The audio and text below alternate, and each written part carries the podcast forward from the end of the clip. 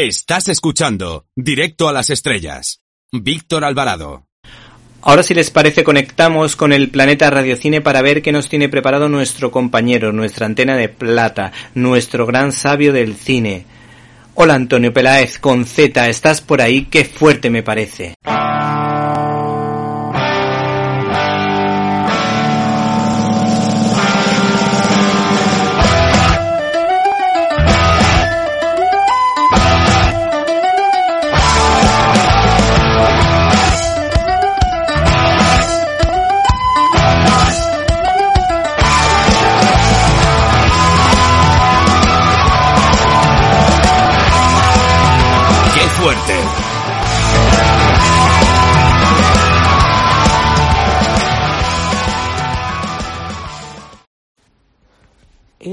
Iba a ser abogado.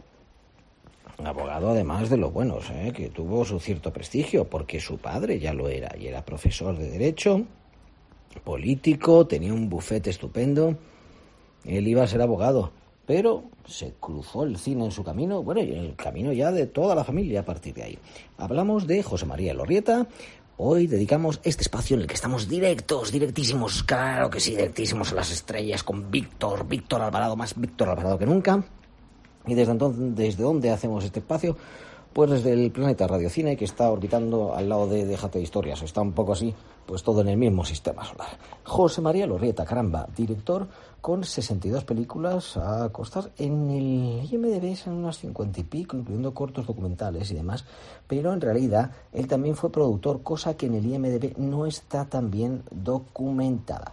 Pero afortunadamente, pues bueno, en Déjate de Historias, que ya sabéis que esta televisión un poco hemos montado un poco para, para hablar de cosas de cultura, entre otras cosas. el otro día tuvimos a Javier Lorrieta. Javier Lorrieta, director de cine, director de más de mil spots publicitarios y músico también. Los Lorrietas que cuando le ponen a trabajar es que no paran. Pues eh, nos habló de su padre, que en total tendría pues unas 62 eh, películas y eso que falleció con 53 años. Nacido en Madrid en el año 1921, pues José María Lorrieta, como decimos, era abogado, bueno, estaba en una familia pues de clase media, pues más o menos acomodado, y terminó arruinado por el cine, porque el cine era su gran pasión, y además es que yo creo que no hay productor español prácticamente que no haya tenido varias, varias, incluso ruinas.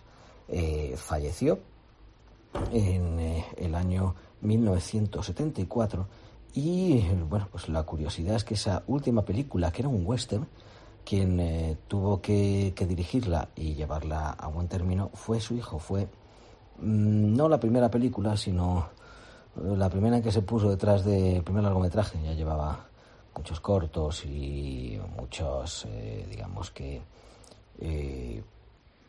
y también había hecho spots publicitarios Javier Lorieta. Bueno, en cualquier caso, la vida de José María Lorieta pues la verdad es tremendamente intensa porque con solo esos 53 años ya hizo esa cantidad de películas.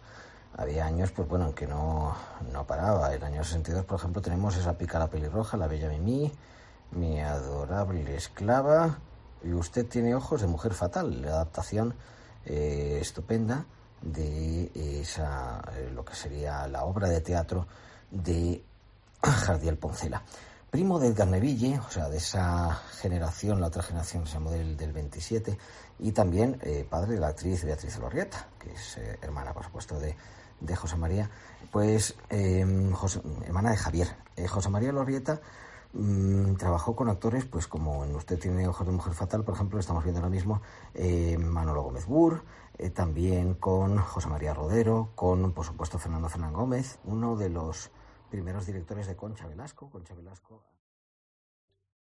¿Te está gustando este episodio? Hazte fan desde el botón Apoyar del podcast de Nivos.